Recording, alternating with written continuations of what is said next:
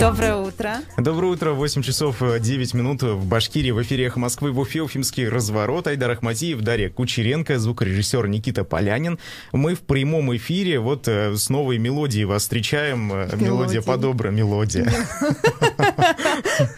Мне кажется, какие-то таблетки выпиваешь утром, чтобы постареть. Видимо, да. Э, это просто усталость. Сегодня понедельник. Ты просто этот, ты, ты просто Бенджамин Баттон, который да. выглядит молодо, а на самом деле деле говорит слово «мелодия». А о чем мы сегодня будем говорить? Мы расскажем о новостях, о событиях, которые произошли в конце прошлой недели и на выходных. В первой половине эфира мы обсудим два мероприятия, которые нам с Айдаром кажутся значимыми. Хотя, когда я говорю слово мероприятие, я тоже себя бумеркой, знаешь, ощущаю. Первый — это круглый стол, а, который организовывала депутат Госдумы от Башкирии Инга Юмашева. И на этом круглом столе она призвала ужесточить наказание за пропаганду ЛГБТ. И это одно из ее неоднозначных предложений. А второй, э, второе мероприятие — это форум, который организовывал тоже депутат Госдумы Зариф Байгускаров. Э, он назывался «Первый республиканский форум мужчин». Нет, это надо говорить по-советски. В Уфе состоялся первый съезд мужчин Башкортостана. Ты нос себе сейчас заживаешь, да, чтобы говорить таким голосом. Ну, Тайдар смотрел, он расскажет, это тоже будет в первой части нашего эфира. А после 8.30, после перерыва на новости, мы будем говорить с юристом Уфимского штаба Навального Федором Телином. Мы mm-hmm. спросим вообще о том, а, что происходило на прошлой неделе. Да, на прошлой неделе были. Да, были пикеты и задерживали активистов. И про предстоящий митинг, про который вы тоже наверняка уже все слышали. Э, как, как это будет в Уфе происходить, мы поговорим во второй части Но эфира. прежде чем мы перейдем к обзору прессы, хотелось бы проанонсировать 15 мая в 16.00 в зале Клизео комплекса Тиньков, Тиньков Холл, это огни Уфы бывшие, пройдут дилетантские чтения с политолог, политологом Екатериной Шульман. Тема «Права и вольности до первых дум. Выборы и сословная самоуправления в Российской империи. Ведущий чтений Максим Курников, заместитель главного редактора радиостанции «Эхо Москвы», генеральный партнер чтения аптечная сеть «Фармленд». И количество мест ограничено, поэтому спешите, там уже раскупают активно. Да, а, билет можно купить билет. на сайте кассир.ру, либо в кассе Тинькофф Холла. А Вот так. физически можно купить, да, прийти Тинькофф? Холл, да, Мгм. можете приехать в Тинькофф Холл, если вы не знаете, что такое интернет. Как жестоко вообще. Нет, на самом деле это просто можно очень удобно сделать в интернете. Там интерактивные карты есть, там можно посмотреть, какие места уже заняты, а, и выбрать. э, Там есть портер, там есть балконы. э, В общем, и э, цены Некоторые любят по старинке прийти, отдать денежку, получить бумажный корешочек А, такой. ну если вы коллекционируете эти корешки, пожалуйста, да, там будет написано Екатерина Шульман. Вам в коллекцию. Ну что, давайте начнем с обзора прессы. Давайте, Айдар, начнем с вами. Давайте начнем, Дарья. А, Идель Реалии, первый материал, я бы хотел вот об этом сказать. Это материал, который всего 4 часа назад был Артуром Асафьевым, журналистом, опубликован. Это акт устрашения для экоактивистов всей республики. А, Дело в том, что в Баймаке в воскресенье, то бишь вчера, неизвестные жестоко избили битами местного экоактивиста Ильдара Юмагулова. Нападение на него произошло среди белого дня в 200 метрах от э, городдела полиции. Общественник с переломами обеих ног доставлен в больницу, ему предстоит операция. А, И сам Ильдар Юмагулов рассказал Идель Реалиям, неизвестные в черных масках, по его словам, и черной одежде напали на него возле магазина автозапчастей э, запчастей на улице Батыра Валида. Первоначально неизвестных было двое, но когда активист вырвался от нападавших и побежал в сторону городдела полиции, навстречу ему выбежал третий участник нападения. Он уже сбил с ног Юмагулова и стал избивать битами. А, Дело в том, что Ильдар Юмагулов э, довольно известный человек в- среди экоактивистов Башкортостана. Он э, во многих мероприятиях принимал участие, э, и часто появлялось его имя э, в материалах СМИ, поэтому вот что с ним произошло. Ну, Ну, интернет главное, весь кипит уже Главное, чтобы не вечера. как в 90-х было, да, знаешь, как говорят обычно, главное же, чтобы не вернуться в 90-е, ну, это мне даже сказать нечего. Как Если бы честно, мы пока не знаем, с чем это связано, какой там был мотив, но, насколько я понимаю, это вряд ли связано с его личными какими-то проблемами, а, скорее всего, связано с его экоактивистской деятельностью. Дело в том, что Ильдар Юмагулов боролся против золотодобычи, в том числе и в районе, в котором он проживает. Там, ну, мы знаем, у нас проблемы с карьерами достаточно широко освещаются, их много. А, И вот это один из людей, который э, боролся с этими проблемами. Но связано ли это, опять же, мы не знаем, да, мы будем наблюдать за ситуацией. Пока нет информации о том, началась ли проверка со стороны правоохранительных органов. Но думаю, что в течение дня будет известно, вы будете на эхе сообщать об этом.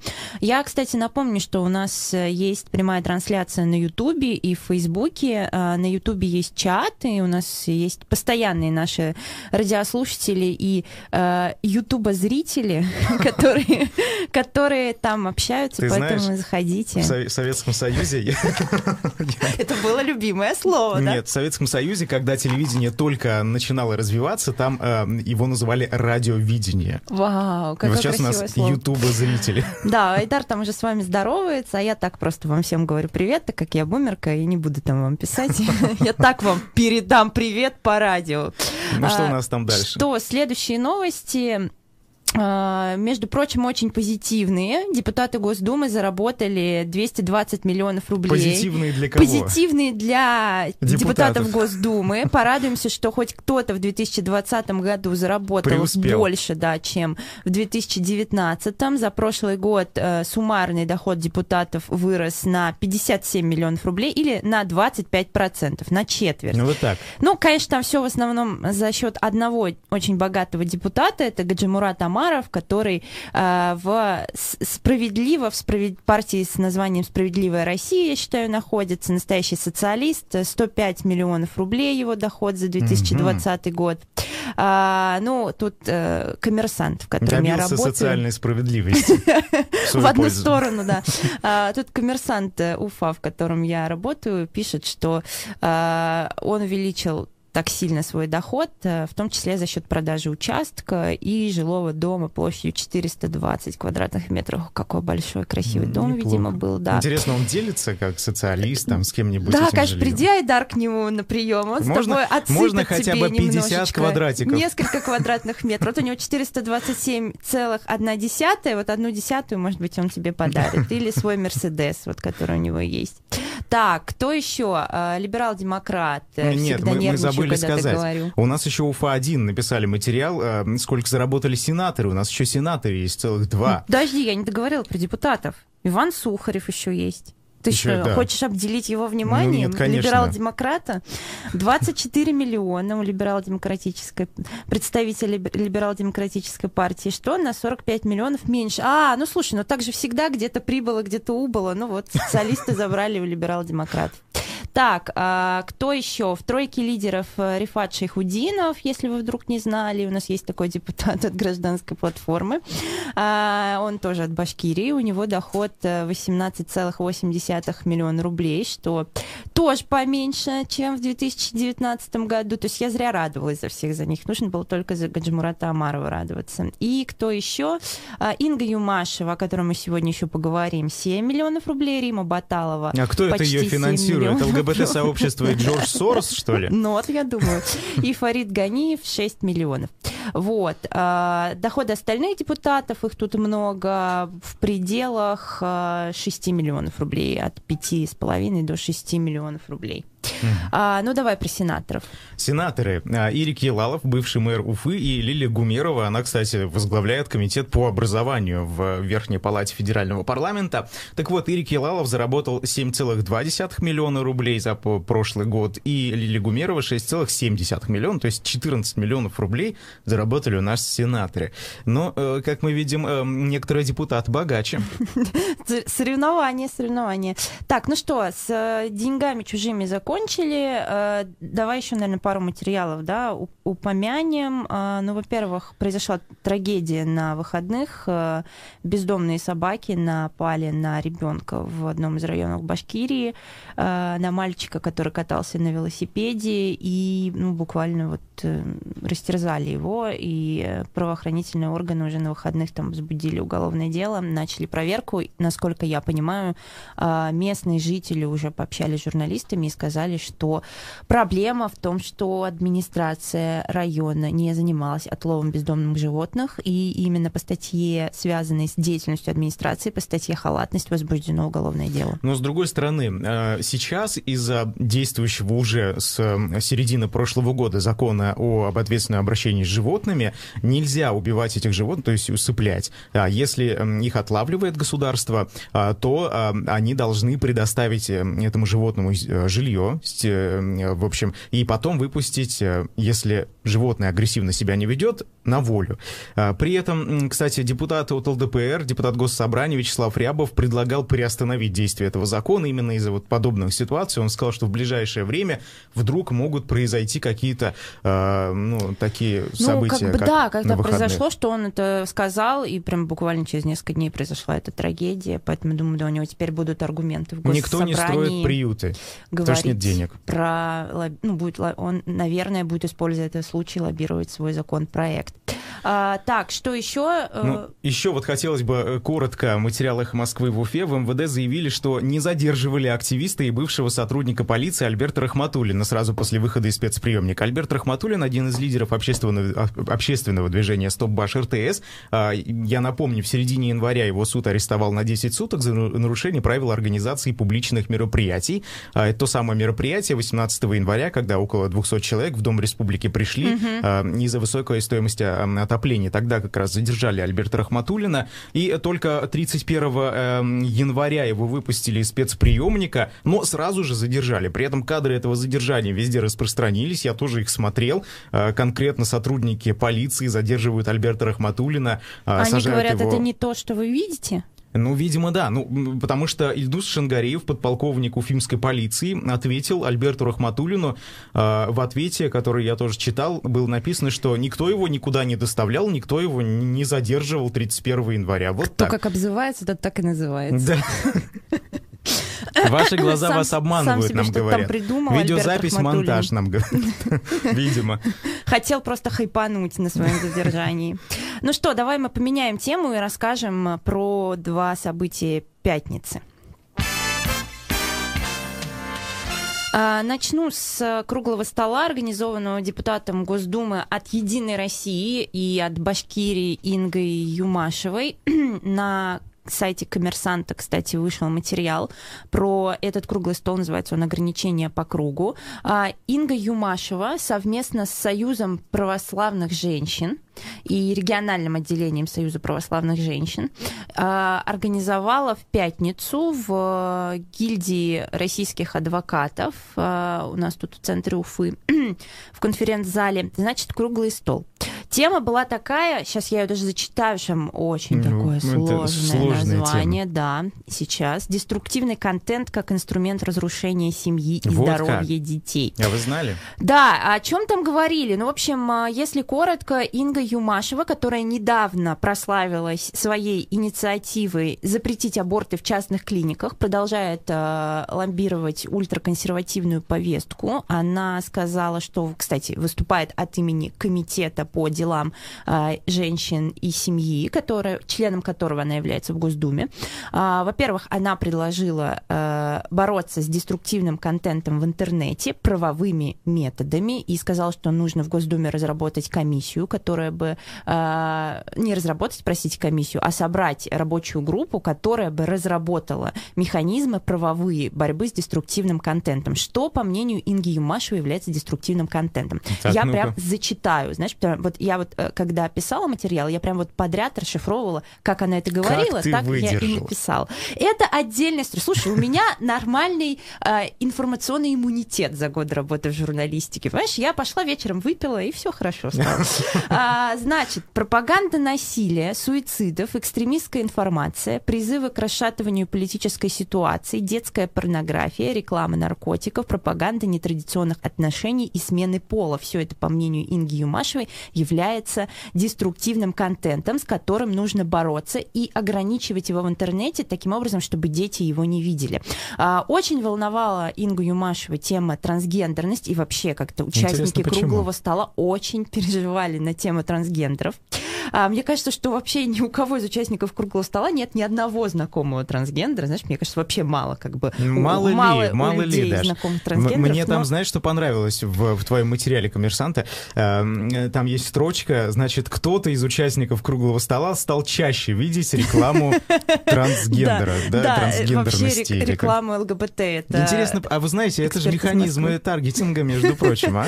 Вопросы появляются. Почему чаще Я тебе скажу, кто это. В общем, э, это сейчас, сейчас, сейчас, сейчас. Я прошу прощения, просто очень много было участников. Это руководитель Центра кризисной психологии, член общественного совета ФСИН Михаил Хасминский. Он вообще очень много говорил еще про порнографию. И ты знаешь, он так увлеченно об этом говорил. Надо проверить его историю. Сюжеты описывал, которые там в порнографических роликах есть, и говорил, как вот дети будут видеть это. Прям увлеченно очень. Так вот, Инга Юмашева считает, что нужно ужесточить э, наказание за пропаганду ЛГБТ, и добавила она еще, знаешь, что такое, ну, недостаточно просто за пропаганду ЛГБТ, нужно еще и за пропаганду абортов тоже. И такую фразу она потрясающую сказала. А, значит, э, нам важен запрет на пропаганду информации, которая направлена на формирование неуважительного отношения к семье и семейным ценностям, пониманию брака как союза мужчины и женщины. То есть недостаточно поправки в Конституцию, нужно еще и что-то запретить. Нужно везде об этом написать, в каждом законе. Потрясающая женщина, вице-президент Межрегионального фонда социально-психологической помощи семье и ребенку, член экспертной комиссии Совета Федерации Ирина Медведева, которая сказала, что с помощью трансгендеров некие силы опустошают, это цитата, Россию, что вот с помощью, я, э, с помощью войны нас не победить, как Сирию или Ливию, потому что у нас есть ядерное оружие. Поэтому опустошателям России очень выгодно использовать для растления трансгендеров, потому что трансгендеры не рожают детей. Вот, вот поэтому у нас такая плохая демография. Ну, феерический Ну, во всяком стол. случае, я просто хочу предупредить, не залазите в интернет, внезапно станете трансгендером, вот и перестанете рожать детей. Да, да, или, или как там еще бис, бисексуалом тоже их волновал, слава богу, еще не добрались до полиаморов, но подождем еще. Ну, это еще, это еще только второй съезд мракобес. Это еще только началась предвыборная кампания. Кстати, я ненавижу, знаешь, вот такие вот вещи, э, как, ну, лезть в личную жизнь депутатов, например, но мне кажется, что вот в этом контексте это важно отметить, э, насколько мы знаем, журналисты, Инга Юмашева не замужем, у нее нет детей, поэтому ее ультраконсервативная повестка в защиту традиционных ценностей выглядит интересно на фоне вот такого вот маленького контекста. Но это еще не все. А, депутат Госдумы от Башкирии. Видите, как мы богаты-то на депутатов разных. Зариф Байгускаров. Ультраконсервативных. Э, собрал, значит, он, во-первых, председатель Союза мужчин Башкирии. Этот союз при поддержке администрации главы, это не просто, это администрация главы Башкирии. Это не что-то маргинальное. Да, да. организовала а, форум, а, форум мужчин в Конгресс-холле. Там сидели люди в пиджачках с галстуками такие, а, представители духовенства там тоже были. О чем они сказали? Дело в том, что, по словам Зарифа Байгускарова, нужно, во-первых, целью форума является сплочение активных и инициативных мужчин из сел, деревень и районов. Он там назвал несколько разных проблем, например, алкоголь алкоголизм, ну и так далее, да. А, и, по его словам, очень много разводов стало у нас. Очень много, говорит. По сравнению с сороковым годом, сороковым годом. Вот недавно совсем, вчера. Я вообще не понимаю, по какому принципу... Вчера сороковой год был, Даша. сравнивают, просто рандомно взял какой-то год из да. истории. Тогда, значит, разводов было э, там 2, кажется, процента. Сейчас разводов стало 60 процентов, по его словам. Ужас какой. Э, за столько-то, за такое короткое время, да? Э, ничего же не поменялось в этом мире. Вот, и он говорит, нужно ужесточить. Нужно священников, во-первых, позвать, пригласить, чтобы священники разговаривали с семьями, ну, которые хотят... Наверное, наверное, мулу здесь хотя бы право выбора предложат, я ну, думаю, он, он с мулой или с священнослужители, да. Блин. Тут, видимо, все в эту категорию. Да? Э, а если я, всех подожди, сразу. если я пастафарианка, мне очень волнуется, я верю в макаронового ну, монстра, все. пригласят ли мне священника из Нет, ты можешь свободно церкви? разводиться, видимо. Я не знаю. Боже, вот, вот, вот, вот мы и выяснили, какой, как, последователем Принцип. какой религии нужно быть. Да. Нет, я думаю, это не так. А, в общем, и не только священнослужители здесь должны быть, здесь еще и законодательно нужно ужесточить процедуру развода, говорит Зариф Байгускаров. Но еще на этом форуме много чего обсуждалось. Почитайте наш материал, материал других СМИ. А пока что мы хотим вам задать вопрос. А у нас а, работает голосование, да? Да, если у нас заработает голосование, ну вы звоните, мы попробуем, посмотрим. Так так просто. Мы просто вам ну. скажем, что голосование, но оно не будет работать. В общем, какой вопрос? Ну вы пишите в чате или смс-сообщение. А, нужно ли ужесточать процедуру развода? Вот такой простой вопрос. Да, если вы считаете, что нужно, ваш номер телефона 262 72 47. Если вы считаете, что ужесточать ничего не нужно, 262 72 48.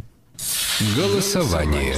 Процесс пошел. То есть нужно ли на законодательном уровне вводить какие-то дополнительные ограничения э, для разводящихся, как предложил депутат Госдумы Зариф Байгускаров. Если да, 262 72 47, если нет, 262 72 48. Ну, какие аргументы тут могут быть от меня, от женщины, которая развелась в прошлом году? Вообще, конечно, это ты сейчас должен топить против разводов. Нет, я только могу, э, я, я как бы могу сказать, попытаться понять логику тех, кто принимает э, и высказывает такие инициативы. Наверное, они считают, что... Ну, то есть я понимаю, что на самом деле логика такая. У нас проблемы с демографией, по их мнению, в стране. Нам нужно поддерживать традиционные семейные ценности, поэтому нам нужно вот что делать. А давайте заставим всех жить с теми, с кем они не хотят жить. Но а, как бы объясняют все это обычно более красиво, что молодые люди а, не могут справиться с какими-то психологическими проблемами, совершают глупости, разводятся, потом жалеют. При этом, э, по словам Зарифа Байгускарова, нужно как можно больше детей. Больше детей. А, и нужно равняться. как минимум. 23. Пример приводили. А лучше 25. А, и тогда будет все хорошо, говорит Зариф Байгускаров. При этом как У бы... него, что ли? У Зарифа Байгускарова будет все хорошо? Мне интересно, как на нем вообще это отразится. Доходы повысятся, шучу. Итоги голосования подведем. Интересный итог голосования. 100% радиослушателей а, считают, что не нужно ужесточать процедуру развода. Вот ну, может быть, если мы подольше поголосовали, конечно, еще бы парочку человек, может быть, выбрали другой вариант, но у нас нет времени, мы уходим на новости, а потом вернемся с гостем в студию. Продолжаем утренний эфир на «Эхе Москвы» в Уфе. В студии Дарья Кучеренко, Айдар Ахмадиев, а, за звукорежиссерским пультом Никита Полянин. Мне Я... внезапно захотелось спать Танцевать? от этой песни. И танцу... Нет, э, спать танцуя. Слушай, ты посмотри, кстати, клип. Я только сейчас поняла, как тематически у нас сегодня эта песня, потому что там в клипе танцует трансгендер. Серьезно. Зачем? Даже сейчас Инга Юмашева э, запретит эту запретит песню эхо Москвы. А кстати, на этом на этом форуме же э, на этом круглом столе просили запретить ЮТВ телеканал за то, поговорить, что... поговорить с руководством сейчас, ЮТВ. Сейчас мы договоримся с тобой. А, я напоминаю, что нас можно не только слушать, но и смотреть. У нас есть YouTube трансляция и трансляция в Фейсбуке. Сейчас мы будем звонить юристу Уфимского штаба Навального Федору Телину и зададим ему вопросы по поводу предстоящего митинга и событий вокруг него. Я пока что скажу. Ну, я думаю, что бессмысленно как бы рассказывать про то, какой будет митинг в среду. Думаю, слушатели «Эхо Москвы» в курсе. Наши московские коллеги про это очень много говорят. Я только скажу, что вот по данным сайта free.navalny.com в Уфе зарегистрировались на участие в митинге 5594 человека. Это вот я сейчас mm-hmm. открыла карту. Это вот конкретно Уфа, не соседние там, да, там Чесноковка, Михайловка, Нагаева, а вот именно Уфа. Федор у нас на связи. Федор, доброе утро. Э, доброе утро. Федор, э, расскажите, пожалуйста, что происходит, э, происходило в Уфе последние две недели? Вот я сама была свидетельницей одного задержания на гостином дворе, когда пикетирующего в поддержку Алексея Навального задержали и потом отпустили. Расскажите, пожалуйста, вообще, сколько человек выходило на одиночные пикеты и какова процессуальная судьба вообще их задержаний? Ну, одного из пикетирующих, это секретарь либертарианской партии э, Расул Мулутагиров, он э, был отпущен, то есть на него не был составлен протокол, а формальным поводом послужило то, что он отказался показывать э, свой паспорт. Угу. Э, в субботу было тоже еще одно задержание члена либертарианской партии э, Олега Мамедова. Он сейчас находится до сих пор в полиции. То есть э, там ну, то же самое. То есть он э, не показал им паспорт, но в этот раз полиция решила действовать жестче. Оставили его, получается, на два дня в отделении полиции. Э, и вот сегодня должен быть с утра суд предварительный. По какой статье административного кодекса у него 19.3 – это неповиновение законным требованиям сотрудников полиции. Федор, вот вы как юрист, все-таки паспорт нужно показывать полицейским во время одиночного пикета или нет? Ну, смотрите, здесь вопрос неоднозначный на самом деле. То есть фактически полицейские могут убедиться только с единственной целью, что пикетирующему есть 18 лет. Но порой это бывает настолько абсурдно, что стоят пожилые люди или явно кому больше 18 лет, и они все равно требуют показать паспорт. А право на одиночный пикет, оно как бы оно закреплено и Конституцией, и федеральным законом 54-м о митингах и пикетировании. Поэтому если человеку совсем, скажем так, э, принципиально не показывать, он фактически может не показывать, но нужно учитывать вот такие риски. Я знаю, точнее, я насколько понимаю, не только эти два человека выходили на одиночные пикеты, там были еще протестующие, девушки, да, я видела, с плакатами стояли на гостином дворе, и они, судя по всему, показывали паспорт, и их не задерживали. Э, да, да, там э, было несколько человек, то есть э, вообще фактически пикеты несколько дней шли в поддержку Алексея Навального. А, Федор, ну вот все-таки по поводу оснований для проверки документов. Мы ведь знаем, что ну, по закону о полиции, насколько я понимаю, если к тебе, в принципе, подошел сотрудник полиции и попросил у тебя документы на улице, ты обязан ему показать, неважно, в одиночном пикете ты или не в одиночном пикете. Это его право посмотреть у тебя документы. Э, ну, смотрите, э, это его право должно быть на чем-то основано. То есть он не может просто так подойти к любому желай, э, к любому вообще прохожему на улице и потребовать документ. У него должны быть какие-то основания. То есть какие основания? Сотрудники полиции, ну, насколько вот я знаю или видел, по, смотрел по этим видеозаписям, я не видел, чтобы они говорили, какие-то у них есть основания. Просто покажите паспорт, это не является основанием. Основание это вот про одиночный пикет, то, что я сказал, что они могут сомневаться, что гражданин здесь 17 лет, а пикетировать можно с 18 лет. А, а почему а, либертарианцы до сих пор держат уже дольше суток а, в отделе полиции? То есть, ну, по идее, там же наверняка уже установили его личность. Зачем до суда его держать в заключении? Ну, потому что статья 19.3, она подразумевает э, арест до 15 суток, и они могут его держать, э, ну, как минимум 48 часов. Дежурного судьи не нашлось в воскресенье, и поэтому они его сегодня будут судить. Федор, у вас еще был инцидент э, с волонтером вашего штаба, которого задержали э, при, э, в момент, когда он забирал листовки из типографии. Вот расскажите подробнее, как это происходило и э, что в итоге с волонтером. А, ну, забегая вперед, скажу сразу, его оштрафовали на 3000 рублей. Я представлял его интерес в Уфимском э, районном суде поскольку типография была расположена в Уфимском районе, а не в городе Уфа. А, там э, тоже, ну там какая история получилась, что человек показал паспорт, а, то есть он показал и как его зовут, и место регистрации, а, но майор Шмухаметов был очень недоволен тем, что он снимает на камеру происходящее, и поэтому был формальный повод такой, что паспорт не был передан в руки уже сотруднику полиции, хотя личность его была удостоверена. В протоколе они написали, что э, мы вот не смогли установить его личность, и поэтому это неповиновение законным требованиям сотрудника полиции. А суд посчитал так, что э, ну и что, что личность была удостоверена. Э, главное, что не было, сам факт, не было самого факта передачи из рук в руки этого документа. А, как, а какие вообще были основания, в принципе, проверять у него паспорт, э, подъезжать на э, полицейской машине к нему и изымать эти листовки? Как они это обосновывали? Ну, они обосновывали это анонимным звонком об экстремизме, что эти листовки содержат э, какие-то экстремистские материалы, хотя эти листовки вполне законные и находятся на сайте freenavalny.com, где они висят, и даже вездесущие Роскомнадзор, они просто не смогли найти оснований, чтобы заблокировать по каким-либо ну, критериям. А сотрудники Центра Э прекрасно знали, что это за листовки, но тем не менее они вот очень не хотят, чтобы они распространялись. Но вам их не вернули? Простите. Нет, я конечно. тоже самое хотел спросить. Нет, их не вернули, и их будут, э, они э, действуют так, они сперва проводят лингвистическую экспертизу, потом они проводят психолингвистическую экспертизу, и это может затянуться очень надолго. Но фактически эти листовки не будут нужны уже после самого митинга, поэтому я думаю, они в скором времени их вернут.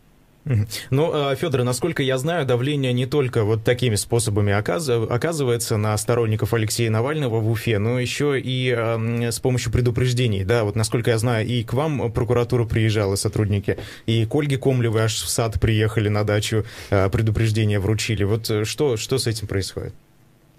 Э, да, в принципе, ничего необычного в этом нет. Э, прокуратура во многих регионах использует такую практику, что сообщают о недопустимости проведения несогласованных публичных мероприятий и экстремистских проявлений на них.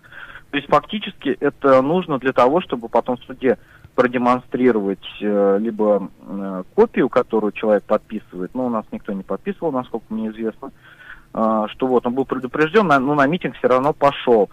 Если вы обратите внимание, очень часто на митингах сотрудники полиции либо включают запись, либо сами транслируют э, о том, что публичное мероприятие не согласовано. Ну вот Это по делают... ноу-хау последних митингов, когда они прям беспрерывно включали вот эту запись с предупреждением.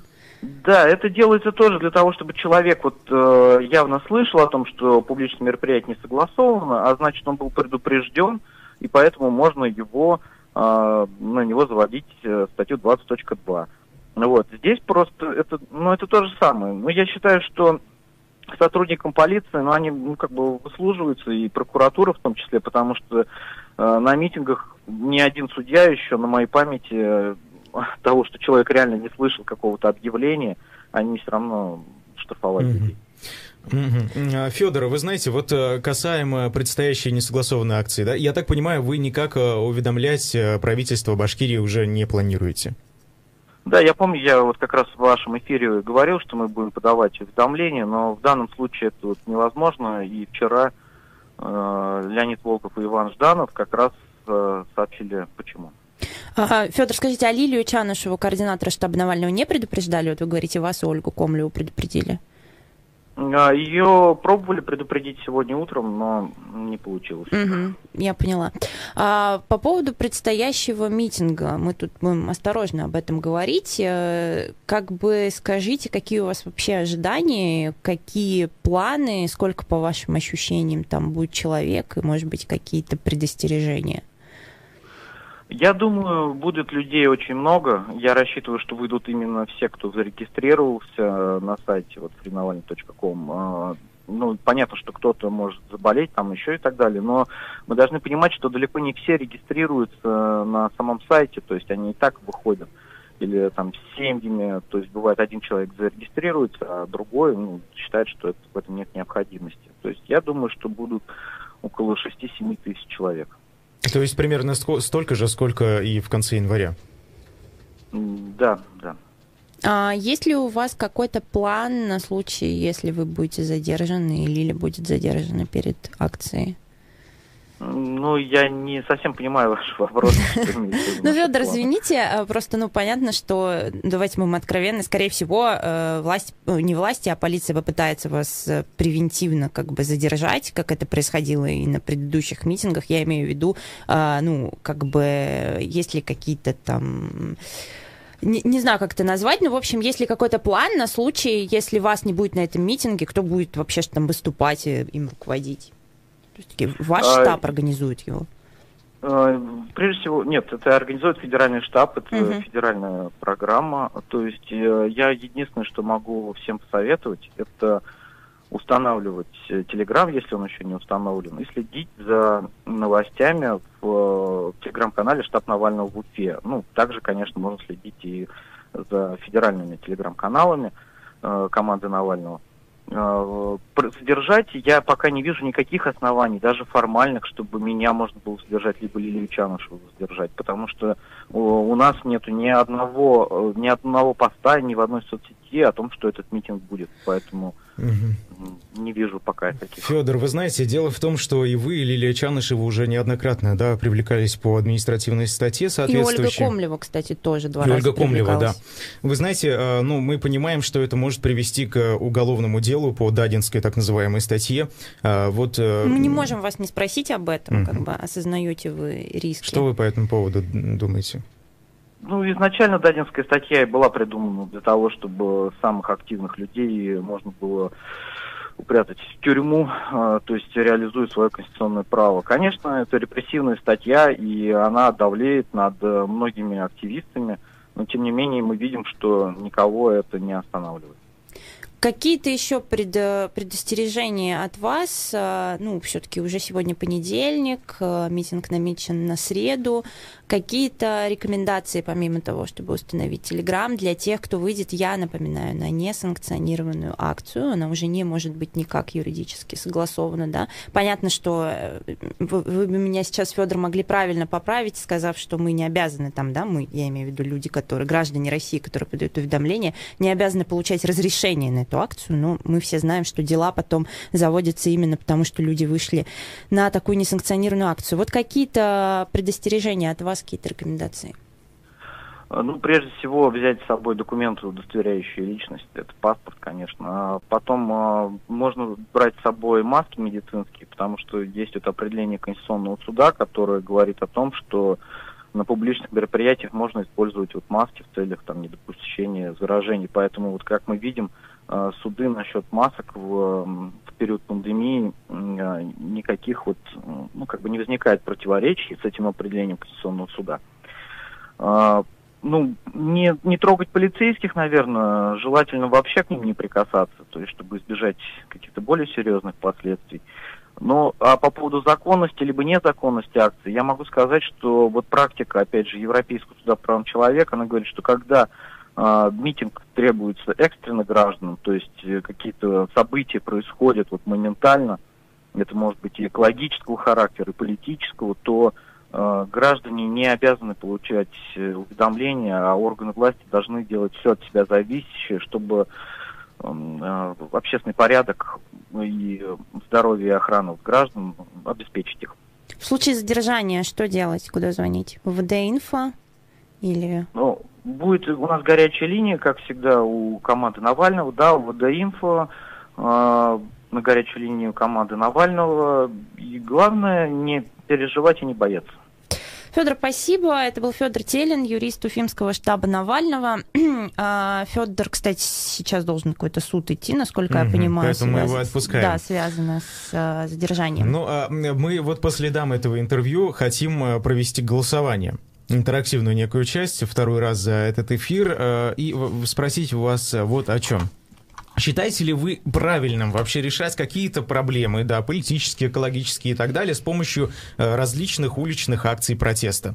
Э, если вы считаете это правильным э, путем решения некоторых там определенных проблем, ваш номер телефона, я напомню, мирных уличных акций протеста, гарантированных 31 статьей Конституции, ну, которые как минимум начинаются как мирные и планируются как мирные. Ну да, мы сейчас говорим о мирных. А если вы считаете, что правильно вот таким путем тоже доказывать свою точку зрения и решать какие-то проблемы, проблемы насущные, ваш номер телефона 262 72 47. Если же вы считаете это неправильным, думаете, что нужно другими путями решать эти проблемы, но не уличными акциями, потому что ну, они там чреваты чем-то, да, и опасность представляют, возможно, по вашему мнению, для общества или для вас. Ваш номер телефона в таком случае 262 72 48.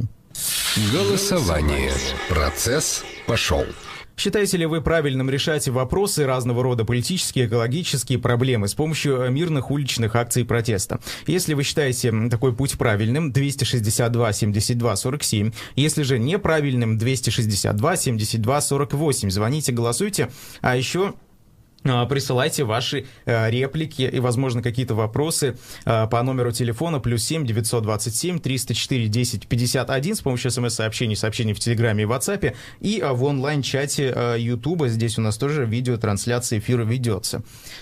У меня, кстати, у тебя работает голосование, все в порядке, да? Да, у меня, Идет, у меня ну, все хорошо. в порядке, уже довольно много человек э, принимает участие, поэтому подключайтесь тоже. Мне всегда сложно говорить о таких темах, потому что я понимаю, насколько мы с тобой, Айдар, с одной стороны, может быть, более уязвимые, чем другие граждане России, с другой стороны, более защищенные, чем другие граждане России, те, кто выходит на пикеты, потому что мы с тобой можем совместить наши политические какие-то убеждения с нашей работой, и мы-то точно пойдем, хотим мы этого или нет. Ну, конечно, нас заставить никто не может, но это наша работа, идти на митинг и освещать его. Ну, в целом, да, освещать то, что там происходит, конечно.